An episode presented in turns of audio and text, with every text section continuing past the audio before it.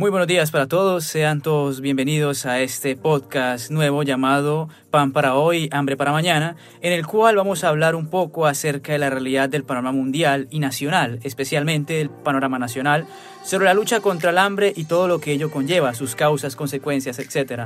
Mucho gusto, mi nombre es José Donato Torrado Quintero y seré quien nos acompañe en el podcast de este día de hoy. Pero para ello es importante hablar en este primer capítulo de forma introductoria sobre la guerra contra el hambre, sus orígenes y la realidad. Entonces, sin más que decir o añadir, vamos a sumergirnos en el mar de esta realidad tan cruda. Para comenzar, es necesario saber que la lucha contra el hambre no es algo reciente ni mucho menos. Es algo que lleva latente junto a la vida misma del hombre. Es más, me atrevo a decir que es el primer problema que asumió el hombre desde sus primeros pasos. Lo anterior debido a que el hambre es una necesidad tan básica como decir que uno más uno es igual a dos. Por ende, era necesario para el hombre primigenio centrar sus esfuerzos en satisfacer tal necesidad. Producto de ello, vemos cómo el hombre primigenio en una primera instancia se centró en vivir de lo que la naturaleza le brindaba. Esto era frutos secos, hojas, entre otras cosas. En aquel entonces se puede decir que la dieta era vegetariana debido a que no existía la concepción de cazar. Todo esto cambió, claro está, cuando surge ese concepto de la caza, ya que a diferencia de la dieta vegetariana, la carne daba más beneficios que en la época se traducía en más energía y resistencia. Por ello, el hombre primigenio se centró en la caza para subsistir el diario vivir. Sin embargo, el problema que esto generaba era el constante peligro al que se exponían las personas al aplicar la caza indiscriminada, dejando como resultado la muerte de varios miembros de los grupos.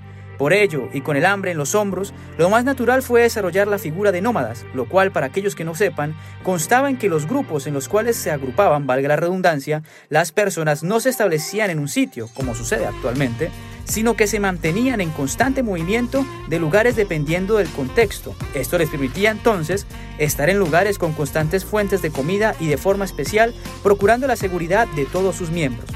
Pero, con el paso del tiempo, el ser humano evolucionó y con ello aprendió a defenderse propiamente y a los suyos, además de surgir las ideas de establecerse en un asentamiento para construir una base para todo el grupo.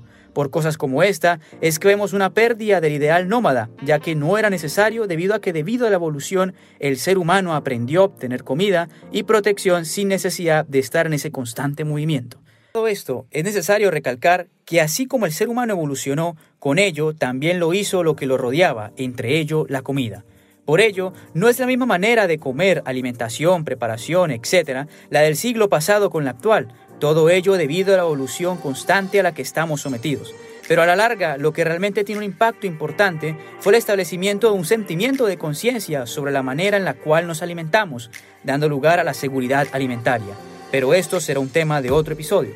Ahora bien, ya que conocemos un poco acerca de la historia del hombre y su relación con el hambre y cómo efectivamente se da inicio y perdura la lucha con el hambre, es necesario que la audiencia conozca un poco sobre la realidad de esta lucha y un pequeño spoiler, estamos muy mal, especialmente en Colombia. Según un reportaje del espectador, la Asociación de Alimentos de Colombia informó que cerca de 16 millones de colombianos viven con dos comidas al día, situación que nos lleva a una inseguridad alimentaria de mucho cuidado.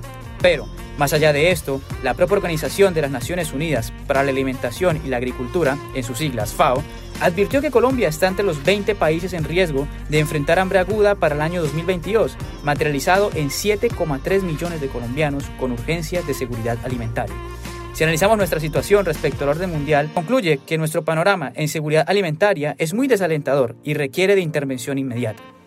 Incluso, si ahondamos más en este reportaje, el propio gobierno de turno salió a desmentir tales cifras dadas por la FAO e incluso se sintieron ofendidos debido a que tales cifras no tenían fundamento y que generaban pánico en las personas. Pero las cifras del AAC no mienten e incluso puede que muchos de ustedes conozcan o vivan en carne propia las situaciones mencionadas anteriormente. Muchos colombianos viven día a día pensando qué van a comer o incluso pensando cuál de las tres comidas básicas pueden dejar debido a que el presupuesto no alcanza a cubrir todos los gastos. Muchas situaciones donde familias deciden qué miembro come y cuál no debido a que no existe garantía alguna de cubrir dicha alimentación. Este es el objetivo de este podcast, generar en ti un pensamiento y una idea de cómo es la realidad. Déjame decirte que la situación irá peor si tomamos en cuenta el aumento sin control de la inflación que atenta directamente en el bolsillo de las personas. Las cifras que mencioné anteriormente en unos años serán consideradas como buenas debido al aumento bastante considerable de tal situación. Pero no todo es malo. También es interesante debatir qué podemos hacer para revertir esta situación.